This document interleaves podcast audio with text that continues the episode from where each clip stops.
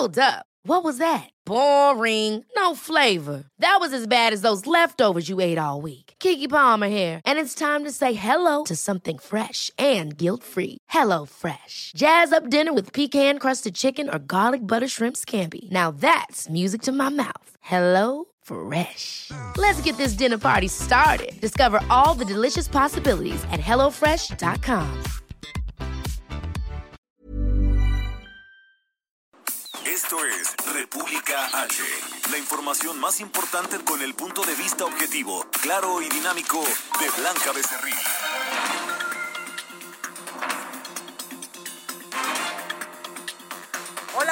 Buenas noches. Son las 8 de la noche en punto de este miércoles 31 de marzo del año 2021. Yo soy Blanca Becerril.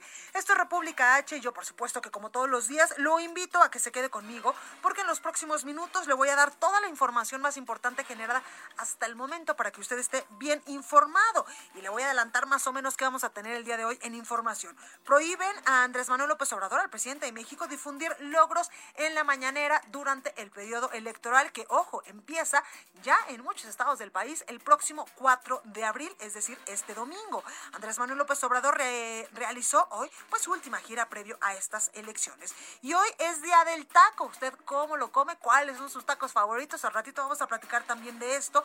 Y Orlando Oliveros, nuestro productor, nos tendrá recomendaciones musicales. Así como, como usted puede escuchar, tenemos un programa muy completo para usted. Así que yo le invito a que se quede conmigo la próxima horita, que le voy a dar la mejor información. Soy Blanca Becerril, esto es República H. En resumen, el Tribunal Electoral resolvió que el presidente Andrés Manuel López Obrador y otros servidores públicos deben de abstenerse de difundir logros de gobierno o resultados de los programas sociales en las conferencias de prensa y declaraciones durante el presente proceso electoral. El candidato de Morena a gobernador de Michoacán, Raúl Morón, acudió esta tarde al INE para desde ahí impugnar ante el Tribunal Electoral la resolución que invalida su candidatura por irregularidades en sus informes de gastos de campaña. Ahora fueron los senadores de Morena quienes atacaron al INE, afirmaron que el organismo le declaró la guerra al Movimiento de Regeneración Nacional y calificaron al actuar de varios de sus consejeros como inquisidores. El Instituto Nacional de Migración informó que ayer rescató a un menor de cuatro años de edad hondureño que caminaba a la deriva en la zona fronteriza de Ciudad Reynosa, esto en Tamaulipas. La unidad de inteligencia financiera informó que bloqueó las cuentas bancarias de tres individuos y dos morales, quienes son miembros del cártel de Jalisco Nueva Generación. Recorrido por el país. Oye, ¿qué le parece si arrancamos el recorrido por el país con mi compañera Daniela García hasta Nuevo León? Mi Dani, ¿cómo estás? Hola Blanca, muy buenas noches. Te saludo con muchísimo gusto. Aquí en Nuevo León hoy se dio a conocer que el municipio de San Nicolás será el siguiente municipio metropolitano que iniciará con la vacunación de adultos mayores de 60 años. Iniciará el próximo lunes y tendrá el esquema una duración de cinco días en total con modalidades peatonales, pero también de drive-thru en el estadio de fútbol en ese municipio. La autoridad explicó que se instalarán cinco puntos de vacunación en Plaza Comercial Paseo La Fe, también la Liga Máster de Fútbol Rápido en Soriana Hiper, en Bodega Urrera, en la Clínica Nova y en el estacionamiento, como te mencionaba, estacionamiento del Estadio Universitario de la Universidad Autónoma de Nuevo León. Según la autoridad estatal, las vacunas que se aplicarán en este municipio serán del laboratorio AstraZeneca y para esto se implementó un programa de cita similar al que ya se ha aplicado en ocasiones anteriores. Quienes deseen recibir la vacuna deberán cumplir con ciertos requisitos, como es el de la edad, claramente arriba de 60 años, así como tener un folio impreso del registro ante la Secretaría de Salud, el comprobante de cita y una identificación oficial lo que permitirá a las autoridades habilitar un sistema de citas para que los habitantes puedan elegir el punto que prefieran y la modalidad ya sea en drive-thru. Bueno, pues ahí lo tenemos, mi Dani. Muchísimas gracias.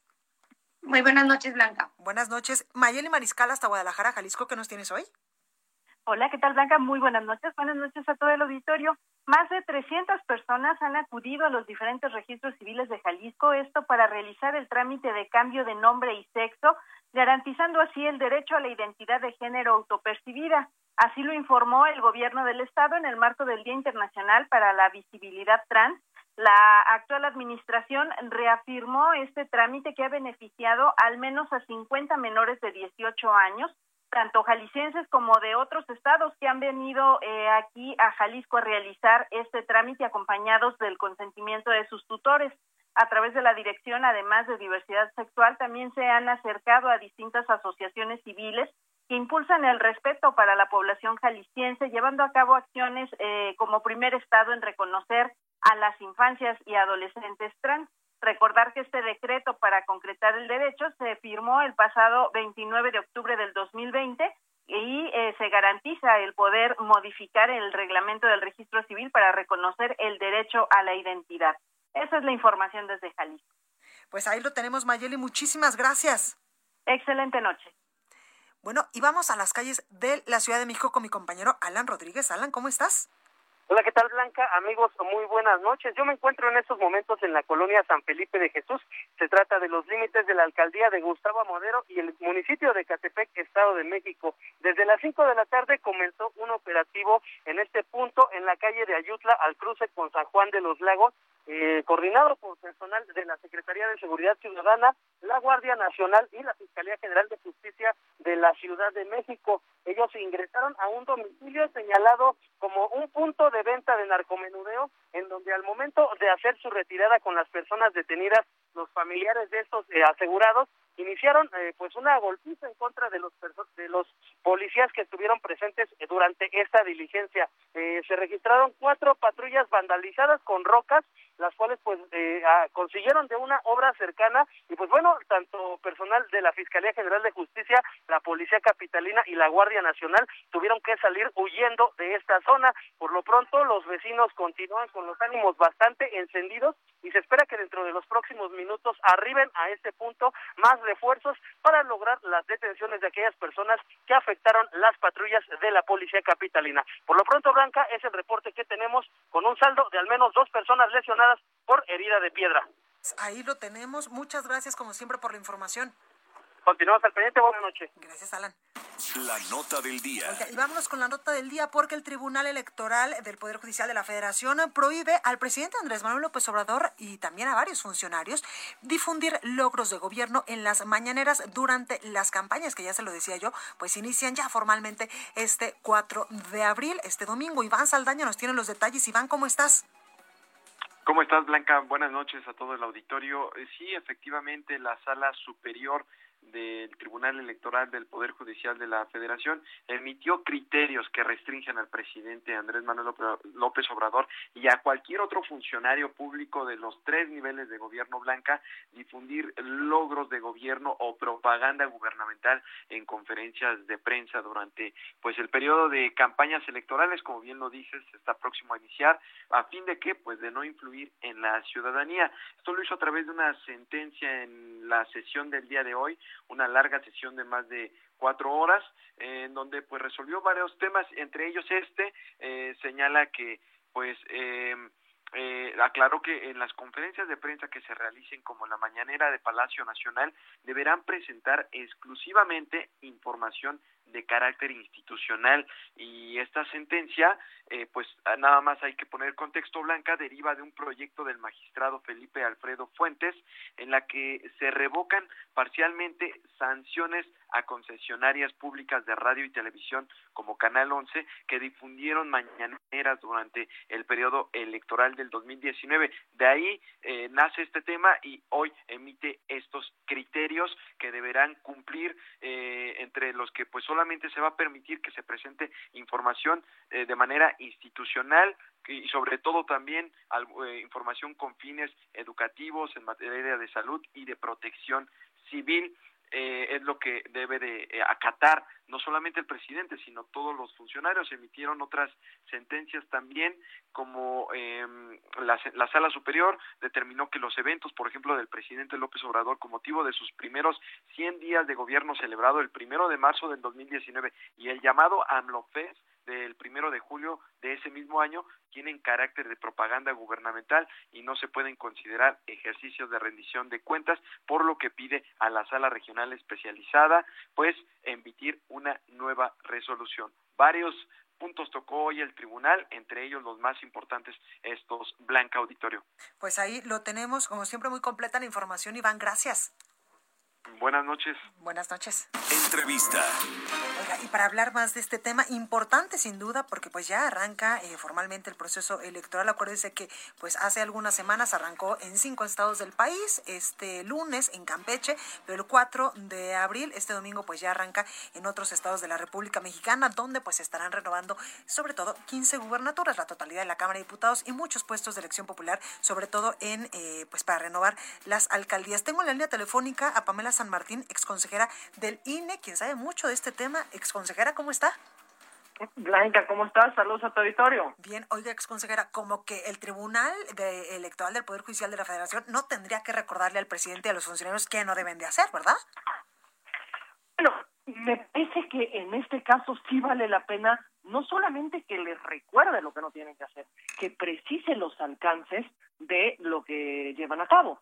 Es decir, hemos tenido una discusión los últimos meses, en particular en relación con las conferencias mañaneras, respecto si se pueden llevar a cabo o no se pueden llevar a cabo, si el presidente de la República puede hacer las manifestaciones que hace en relación con los distintos partidos políticos, criticando a uno, exaltando a otro, eh, digamos, y no han habido eh, frenos posibles porque el INE ha emitido un conjunto de medidas cautelares, el tribunal las ha revocado, es decir, las ha echado abajo, y seguíamos esperando, digamos, dos años esperando, digamos, claridad por parte del tribunal y al parecer el día de hoy en la sentencia eh, debemos de tener más claridad. Digo al parecer porque eh, creo que es importante que se lea la sentencia completamente para estar ciertos que esta claridad realmente es clara. Claro. Eh, Pamela, lo tienen que cumplir, eso es un hecho, pero ¿y si no lo cumplen?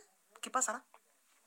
Eh, lo que establece claramente, bueno, al menos señalaron los magistrados el día de hoy, es que si eh, cualquier servidor público no cumple con los parámetros que le ponen establecidos, es decir, que solamente puede eh, transmitir información, digamos, neutral, informativa, que es la, digamos, debiera ser la característica o es la característica constitucional de la propaganda gubernamental en cualquier momento, eh, que no debe de contener ninguna mención a logros, a beneficios, a avances en una administración, que no puede, digamos, entrar en esta disputa entre los contendientes y que eh, por tratarse de propaganda gubernamental solamente puede abordar los temas de salud, educación y protección civil en caso de emergencia.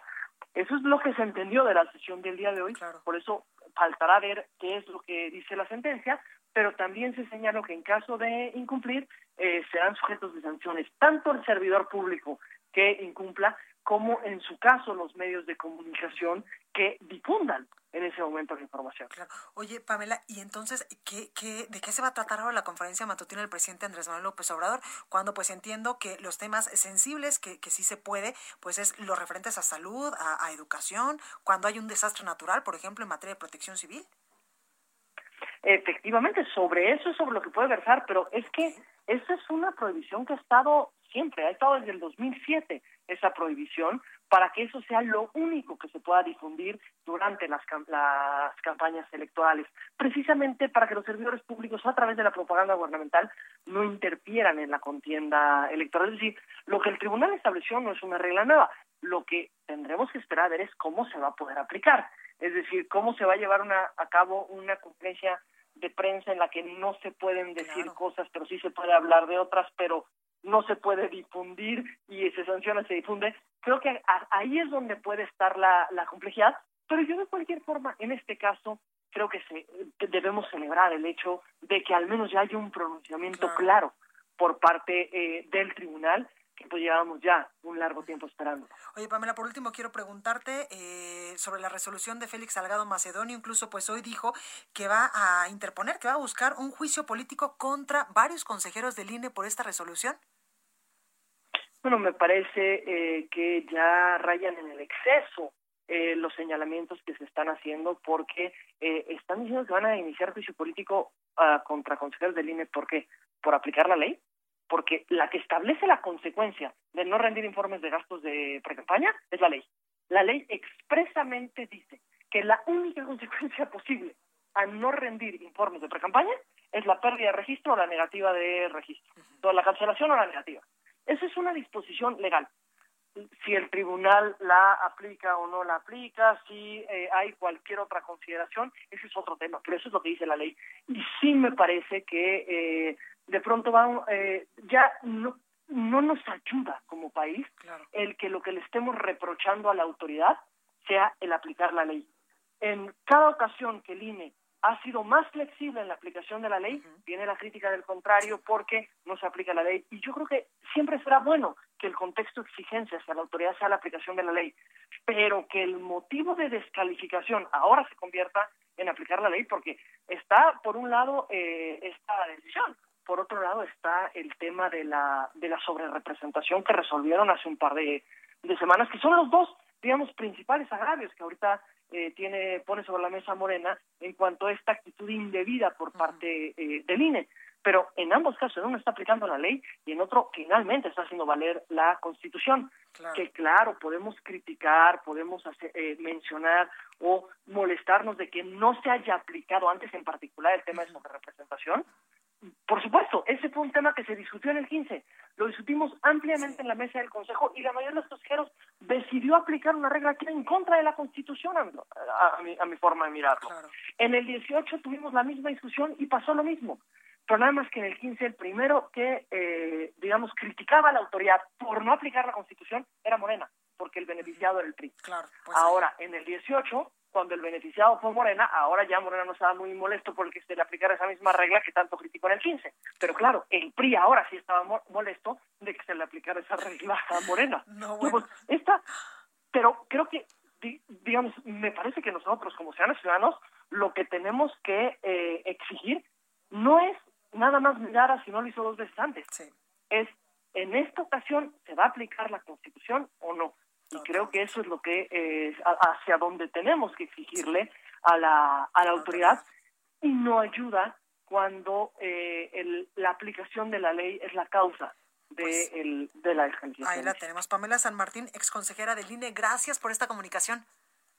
Gracias a ti, Blanca, y nuevamente saludos a tu auditorio. Igualmente, cuídate mucho, bye.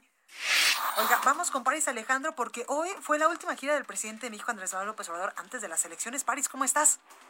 Buenas noches, Blanca, amigas, amigos de Leal. Así es, y es que desde Villahermosa, Tabasco, el presidente Andrés Manuel López Obrador incluyó a la Comisión Federal de Electricidad a poner en marcha las hidroeléctricas de Tabasco para que se genere energía y no solo estar despachando a las empresas privadas. Y es que durante la supervisión de avances del plan de apoyo a personas afectadas por las inundaciones de octubre y noviembre de 2020, dijo que se debe aprovechar el tiempo de secas para generar más energía eléctrica. Escuchamos al presidente López Obrador.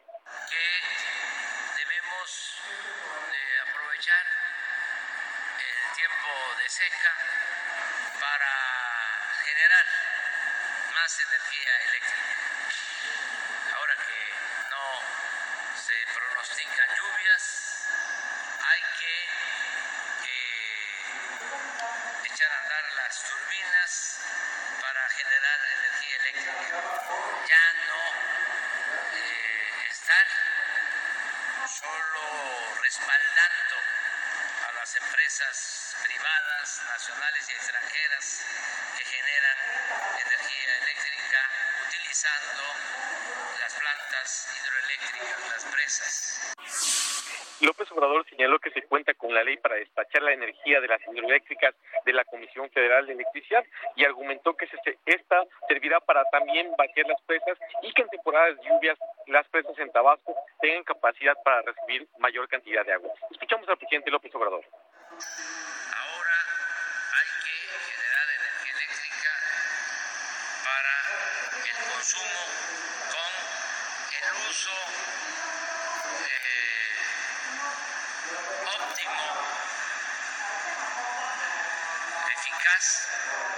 De las hidroeléctricas del río Grijalva y todas las hidroeléctricas. Y como bien apuntabas, eh, Blanca, este fue el último evento público del presidente López Obrador antes de iniciar las campañas electorales estatales y federales de 2021, donde el mandatario federal decidió suspender sus actividades públicas para no interferir en el proceso. Esa es la información. Ahí lo tenemos, París. Muchas gracias. Buenas noches. Buenas noches. Entrevista.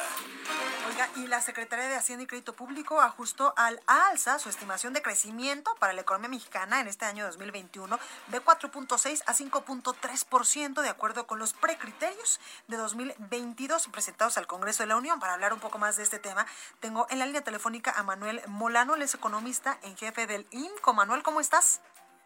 Hola Blanca, qué gusto escucharte. Gracias por el espacio y un saludo a ti y al auditorio. Igualmente, Manuel. Oye, ¿estas son buenas noticias o cómo tenemos que tomar pues eh, esta estimación de crecimiento para la economía de nuestro país después de que pues estamos ya a un año de este confinamiento, de esta emergencia sanitaria por el coronavirus?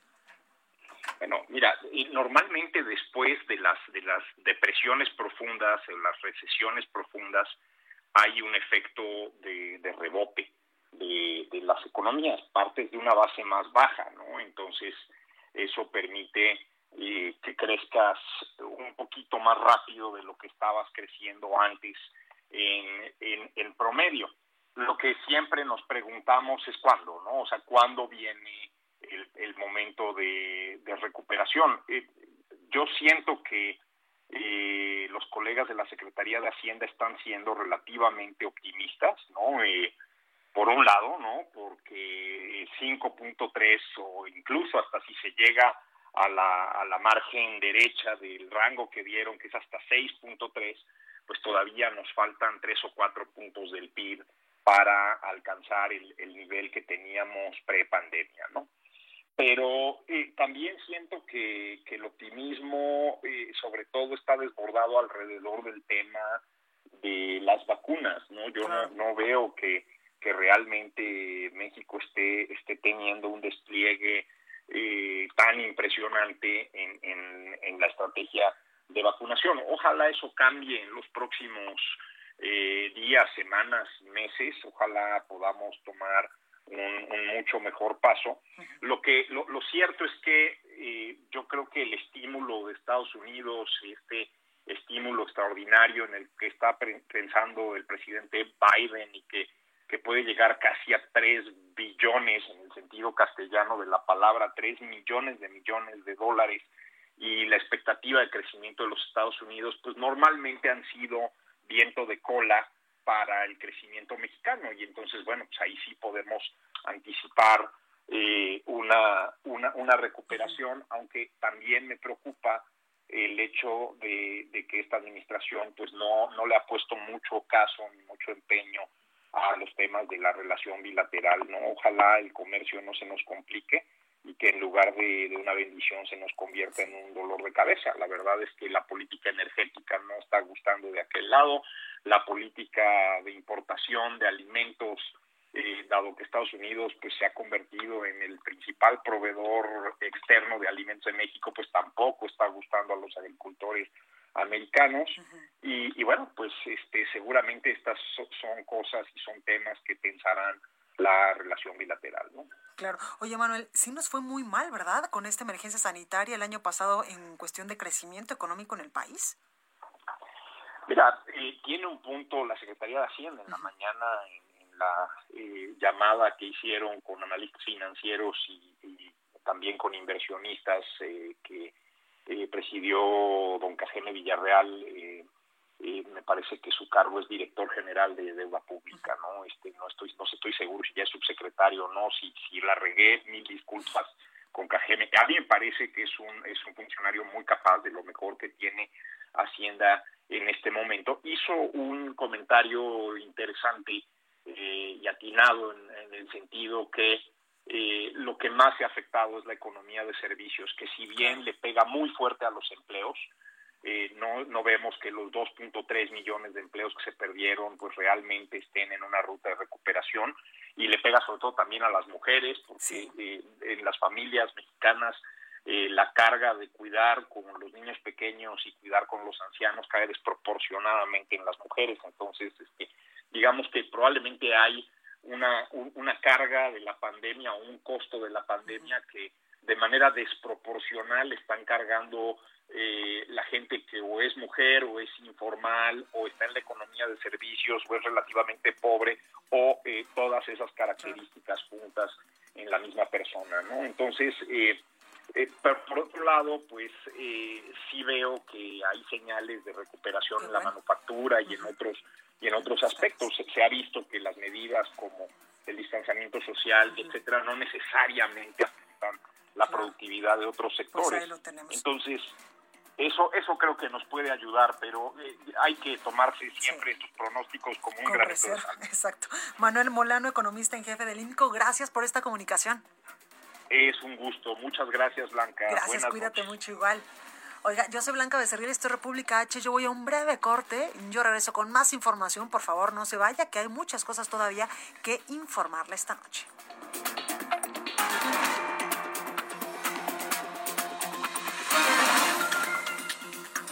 Continúa escuchando a Blanca Becerril con la información más importante de la República en República H. Regresamos. Estamos de regreso con la información más importante de la República en República H con Blanca Becerril, transmitiendo en Heraldo Radio. En resumen. En las últimas 24 horas, México sumó 5.977 casos nuevos de coronavirus y 577 muertes, para un total de 203.210 fallecidos, de acuerdo con la Secretaría de Salud. La jefa de gobierno de la Ciudad de México, Claudia Sheinbaum, inauguró la unidad temporal para atención a enfermos de coronavirus, La Pastora, en la alcaldía Gustavo Amadero, misma que se integrará a la red de hospitales generales con los que cuenta la capital una vez que se supere la emergencia sanitaria. Este miércoles inició la vacunación de adultos mayores contra coronavirus en 16 municipios del Estado de México, donde se tiene programado inmunizar a más de 650 mil personas que viven en Naucalpan, Tlanepantla, Cuautitlán Izcalli, Atizapán de Zaragoza, Tultitlán, Nicolás Romero, Ixtapaluca, Tecámac, Valle de Chalco, también La Paz, Zumpango, además de Chicoloapan, Cuautitlán, Acolman, Lerma y también Chalco. En una breve mañanera, molesto, el presidente Andrés Manuel López Obrador criticó que el Departamento de Estado de Estados Unidos cuestione el tema de los derechos humanos en México. Lamentó que el gobierno estadounidense opine en temas que solo le competen a los mexicanos. Hasta el momento se registra una moderada afluencia en las cinco salidas carreteras de la Ciudad de México con motivo del periodo vacacional de Semana Santa, siendo las autopistas México-Cuernavaca, México-Pachuca y México-Querétaro las más transitadas con un promedio de salida de 30 autos por minuto. Recorrido por el país. Ok, vamos rápidamente hasta Guanajuato con mi compañera Gabriela Montejano. Gabriela, ¿cómo estás? Hola, ¿qué tal? Muy buenas noches. Pues esta región de Celaya y los municipios vecinos vivió este miércoles una nueva jornada de violencia con la aparición de varios cuerpos desmembrados, unos en bolsas de plástico y otros regados en glorietas, banquetas o puentes. Son al menos seis puntos en donde se logró confirmar el hallazgo de restos humanos, principalmente en la zona urbana del municipio. Se desconoce el número de víctimas desmembradas, ya que apenas fueron levantados y llevados al servicio médico forense por personal de la Fiscalía Estatal, quien no ha emitido información oficial al respecto. El primer reporte se, se registró poco después de las cinco de la mañana sobre un cuerpo desmembrado en la carretera Celaya-Salvatierra, esto a la altura del puente a de Tamayo. En este lugar fue encontrado un cuerpo eh, de un hombre y una cartulina del grupo criminal que opera en la zona. Después de unos kilómetros sobre la desviación a la comunidad de la Cruz, fue encontrado el cuerpo de una mujer. También estaba desmembrada. Las partes de esta estaban separadas y rodeando una cartulina fosforescente con consignas en contra de elementos de las fuerzas de seguridad pública del Estado. A los pocos minutos se hizo otro nuevo hallazgo de bolsas con restos humanos en la avenida Lázaro Cárdenas, a la altura del puente del Libramiento Sur. En este lugar se encontró al menos una bolsa negra de plástico con partes humanas. También en la glorieta conocida como de la Pepsi a la salida a Cortázar, personas encontraron una bolsa negra y una cartulina con partes de un cuerpo. Otro de los hallazgos fue a la salida San Miguel de Allende, en donde las autoridades también aseguraron una bolsa con partes humanas. En el trébol de los apaseos, este cruce que forman a Paseo Grande y a Paseo el Alto, también fue encontrada una bolsa con partes humanas. Todas las zonas fueron acordonadas por autoridades municipales, estatales y federales. Este es el reporte desde Guanajuato. Pues ahí la información, Gabriela, muchas gracias. Muy buena noche. Buenas noches. Y vamos hasta Veracruz con un Juan David Castilla. Juan, ¿cómo estás?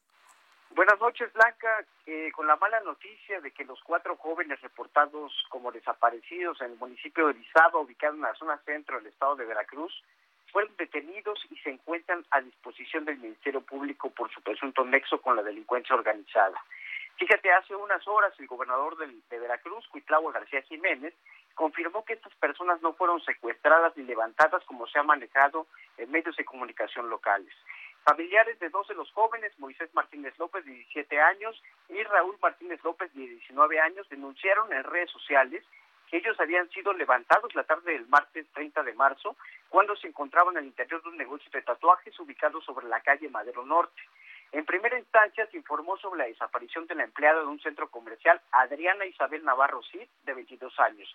Sin embargo, posteriormente se difundió que se trataba de cuatro jóvenes desaparecidos, incluyendo el tatuador José Rogelio Vázquez López, de 35 años.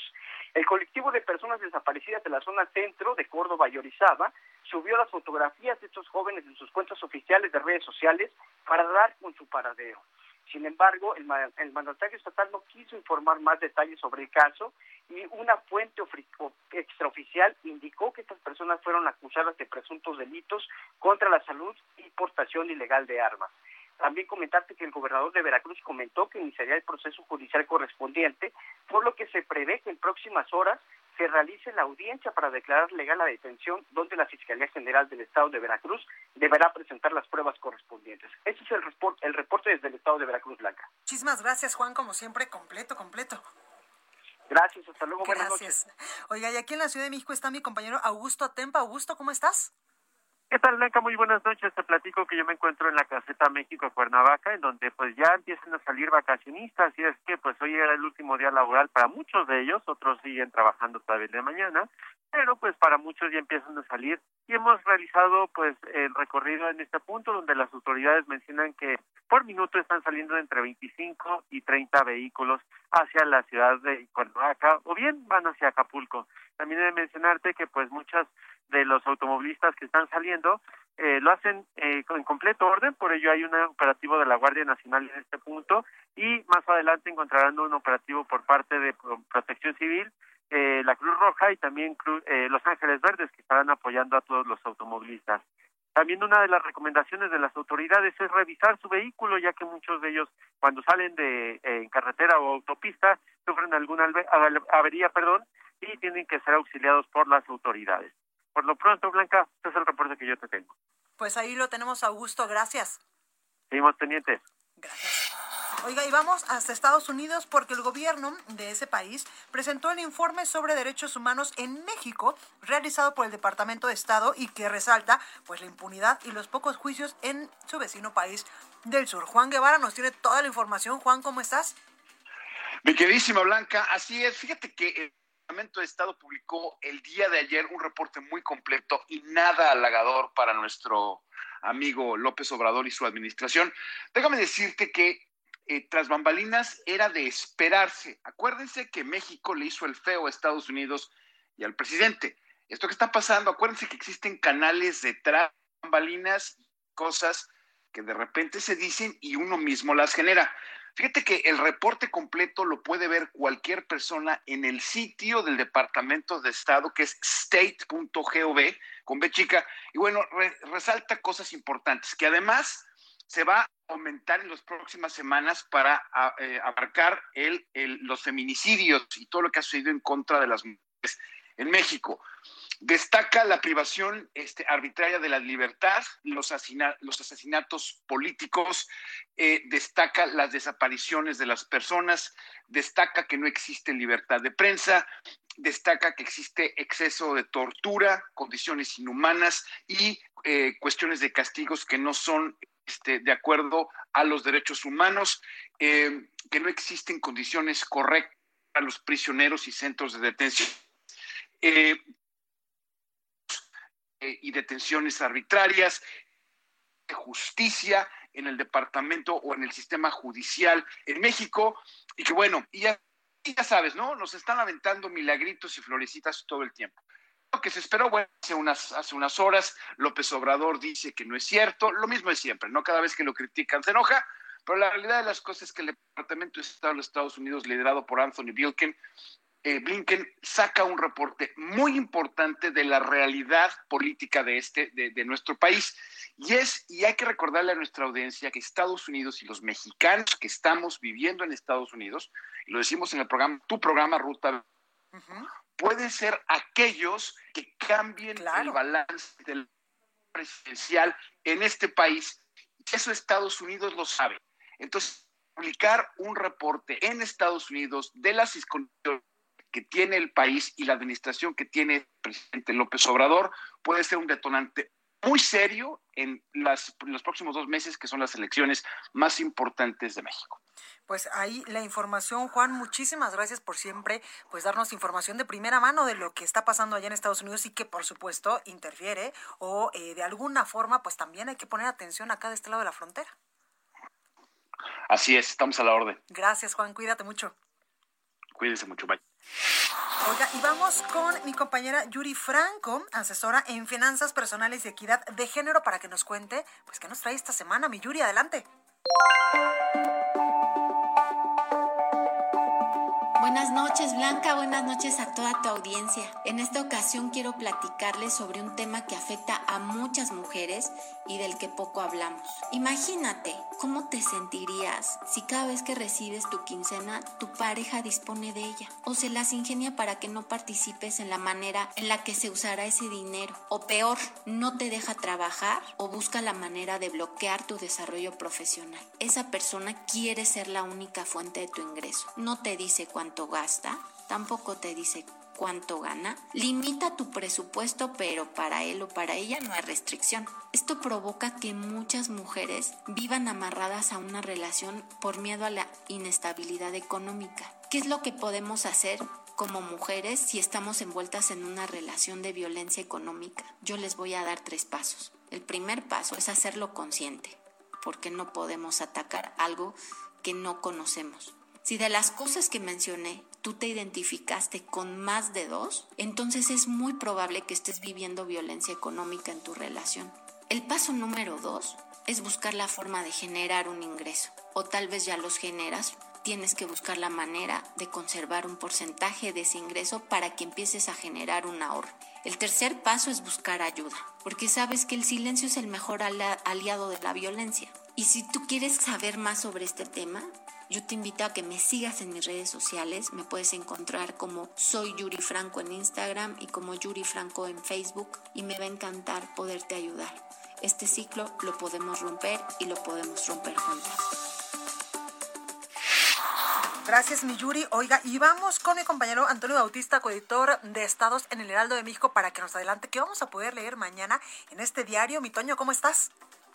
Blanca, ¿qué tal? Muy buenas noches. Te saludo a ti y los escuchas de República H aquí en el Heraldo Radio. Pues mira, eh, a un año de la pandemia, pues eh, los más afectados, como entre los grupos más afectados, sobre todo de, laborales, pues eh, sin duda son los restaurantes.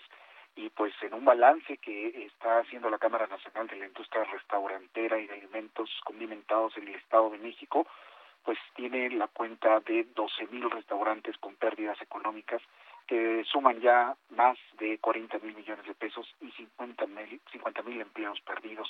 Tenemos un balance de esta de estos daños que ha, que ha causado precisamente la pandemia en este sector productivo, sobre todo en el Estado de México.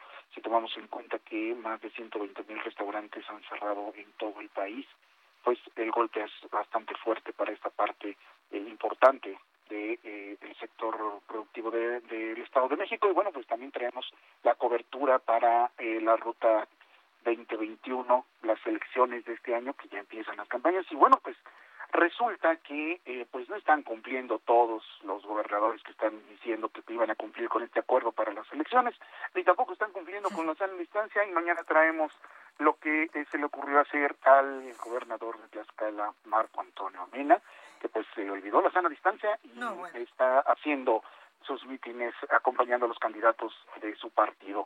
Y pues eso lo podrán leer mañana, Blanca, en las páginas del Heraldo de México. Pues ahí lo tenemos, siempre nos dejas como en el suspenso, mi Toño, pero mañana leeremos el periódico.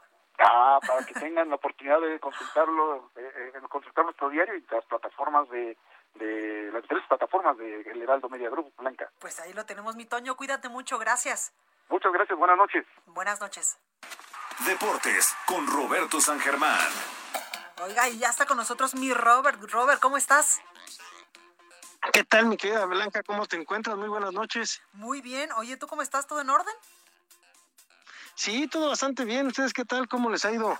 ¿Qué tal esta, esta noche de miércoles ya? Bastante, a unos momentos caluroso. de ser ya eh, jueves santo y viernes santo, Sí, ¿no? cierto. Totalmente. Oye, mi Robert, cuéntame, ¿el GP de México tendrá boletos de 400 mil pesos en reventa? ¿Es real? Sí, sí, así como lo estás escuchando, sí es real, sí está pasando eso. Todo el mundo se quedó de a seis cuando sacaron esta nota y además es una cadena deportiva muy importante que ha cometido sus errores, sí, con la cuestión del Cruz Azul, pero en esto sí te puedo decir una cosa. Lo que está pasando con Checo Pérez y la situación de que llegó a Red Bull cambió todo. Hoy los boletos del Gran Premio de México los puedes conseguir en reventa, en sitios permitidos, hasta en 400 mil pesos. Nunca me había imaginado que pasara esto con Checo Pérez.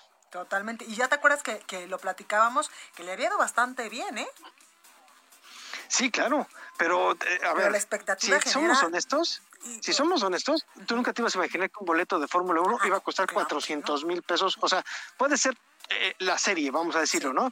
Desde los días de calificación hasta el día eh, domingo, que es la carrera. Pero 400 mil pesos Sí, claro. es muchísimo dinero. Que justamente hoy un amigo eh, me decía que ya compró uno de los boletos y en una zona normalita y le costó más de 20 mil pesos y el GP eh, pues de México, el Gran Premio de México, o sea, todavía le faltan un montón de meses para que suceda. No me imagino ya el asunto en la reventa, ¿cómo va a estar si ya me dices tú que 400 mil pesos? A ver, y todavía te la voy a poner mejor. Imagínate en el hipotético caso de que Checo estuviera peleando por el campeonato No, de bueno. pilotos. Un millón de pesos seguro van a subir. O sea, pues ya no sé, no, no sabría qué decirte, pero pues suena, suena bastante interesante para los organizadores y también para Checo Pérez, ¿no? Esta cuestión de que si valen 400 mil pesos, no creo que lleguen al millón. Bueno, es que ya uno no sabe, Sí, ¿no? exacto, y además, eh, a ver, espérame, estamos dando 400 mil pesos y estamos en pandemia, en donde se supone que la gente no tiene dinero. Eh, sí, exacto, exactamente. Oye, mi Robert. Se supone. Exacto. Sí, y hay más información de Eric el Terrible Morales.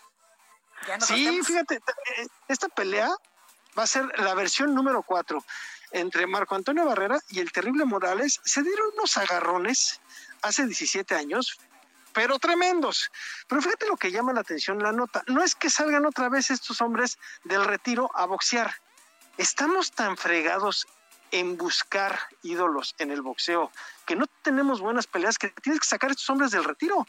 También viene la de Juanma Márquez contra Miguel Ángel Coto. Tú, tú- tú te puedes dar cuenta lo que está sucediendo porque vemos que ya, pues sí, tenemos un canelo y lo que tú quieras, pero no tenemos esos, esas grandes funciones que te quedabas hasta tarde para ver cómo le iban a, a los mexicanos cuando era tiro entre ellos o cuando era contra otro país pues ahora resulta que pues de repente, pues sí, te dicen el canelo, pues sí, llena, pues ah, qué padre está. Pero te vas dando cuenta que no, ya no es lo mismo y ahora vemos que de repente te dicen, pues vamos a sacar a otra vez del retiro a estos cuates, porque pues no está dando. Y te voy a decir una cosa, mi querida Blanca, van a llenar las arenas. Sí, claro. Sí, sí, sí. Es, es garantía. Oye, mi, mi eh, Robert. Sí, sí, y dime, dime. los favoritos para la Sí. Serie Mundial 2021, ¿quiénes son? Seguro los Yankees. Mira, los Yankees vienen muy fuerte, como todos los años, o sea, es un equipo que no puedes dejar. Pero a mí me gustan mucho los Dodgers, sobre todo por la cuestión de que están los mexicanos. Ahí tenemos a Julio Urias recordando que ganó la Serie Mundial en los relevos. Creo que ahí está bien interesante, sobre todo por el bullpen que trae el equipo de los Dodgers. Los Dodgers traen un, un bullpen estupendo. Ya lo quisieran muchos equipos tener, ese, ese cuerpo de abridores. Creo que tiene un, problema, un poquito de problema en los relevistas. Caso que lleva muchos años con el equipo de los Yankees. Sus pitchers no han estado al nivel de su ofensiva, de los bateadores. Entonces, ahí es donde ha tenido muchos problemas el equipo de los Yankees. Pero, pues esos dos siempre salen como favoritos, ¿no? Fíjate que el, el que es el archirrival de los Yankees, que son los Red Sox, pues este año no. La verdad es que no. Es un equipo que está en reconstrucción y, y no lo vemos. Pero ojo con el equipo que te voy a decir. Y vayan anotándolo por si quieren apostar. Los padres de San Diego. Oye, qué Los bueno que nos dices para, ¿eh? estarnos eh, viendo, ¿eh? Y seguirles la pista. Sí, sí, sí, los padres de San Diego, te puedo decir una cosa, va a ser el caballo negro. El equipo de los padres de San Diego es un equipazo, tanto la ofensiva como la defensiva, y tienen pitchers. Entonces creo que los padres de San Diego calladitos pueden meter en problemas a los Dodgers. Totalmente, pues ahí lo tenemos, mi Robert. Muchísimas gracias. Cuídate mucho, que tengan muy buena noche. Igualmente, cuídate, bye. Bueno, pues ahí lo tenemos. Oiga, y antes de irme, le voy a decir dos cosas. Lo dejo con la nota amable de este miércoles para que usted se relaje si es que va en el tráfico, si es que ya va saliendo de la Ciudad de México a tomarse unos días de descanso. Por favor, cuídese muchísimo, no baje la guardia. Lo dejo con la nota amable. Y después, pues la colaboración de música, del Heraldo Música con mi compañero Orlando Oliveros. Yo lo espero el día de mañana, punto las, de las eh, 8 de la noche, aquí en Heraldo Radio. Soy Blanca Becerril. Me dicen que no, ya no cabe la nota amable, solamente nos vamos a ir. Ah, perfecto. Vamos a nota amable y yo ahorita regreso con ustedes. Escuche.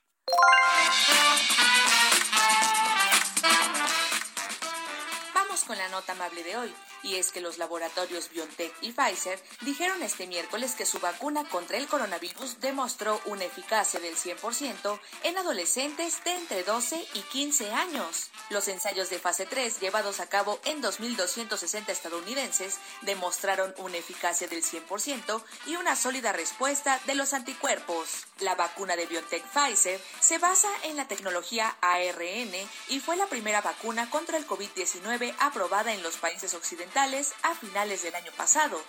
Tanto Estados Unidos como la Unión Europea han aprobado su uso para personas mayores de 16 años. Ahí lo tenemos la nota amable con mi compañero Itzel González. Ahora sí, lo dejo con Orlando Oliveros del Heraldo Música que nos trae las recomendaciones. Yo soy Blanca Becerril, esto fue República H. Yo sí lo espero el día de mañana en punto a las 8 de la noche. Por favor, de corazón, cuídese mucho. Si va a salir, cuídese el doble, por favor. Use el cubrebocas porque si sirve, yo me lo pongo.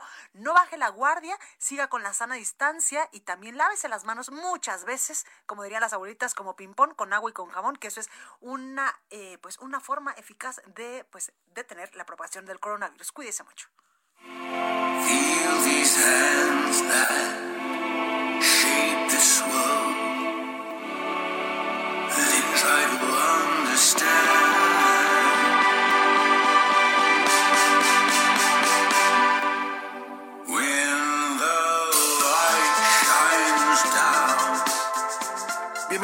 Quinta emisión de Ritornelo, El Heraldo Música. Mi nombre es Orlando Oliveros y estas son tres recomendaciones musicales para disfrutar en este fin de semana largo.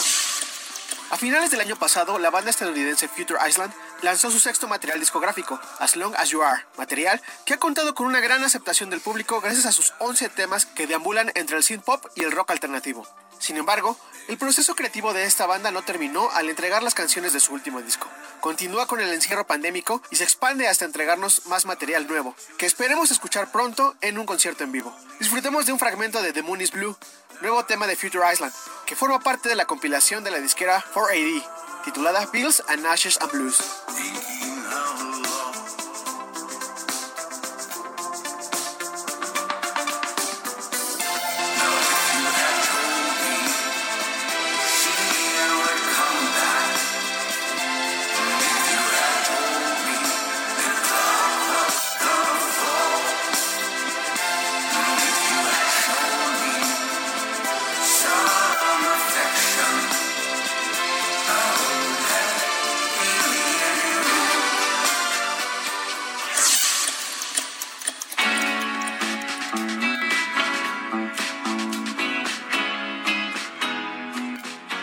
Seguimos en el tono de indie rock, y es que la banda estadounidense Real Estate ha publicado un nuevo EP titulado Half Human. Se trata de una placa con seis cadenciosos temas que evocan al clásico viaje en carretera, lleno de guitarras melódicas y una sección rítmica que invita a mover constantemente los pies. Escuchemos Ribbon, tema que cierra la más reciente producción de Real Estate.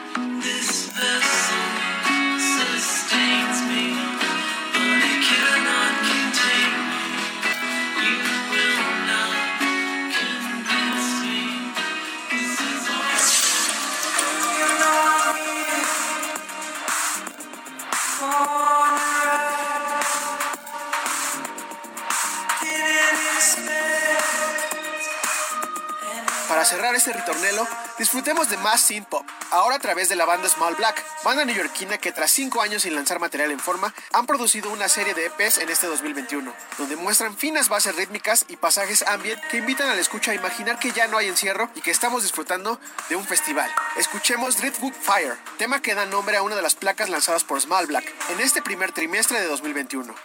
Mi nombre es Orlando Oliveros y puedes encontrarme así en todas las redes sociales. Hasta la próxima. Esto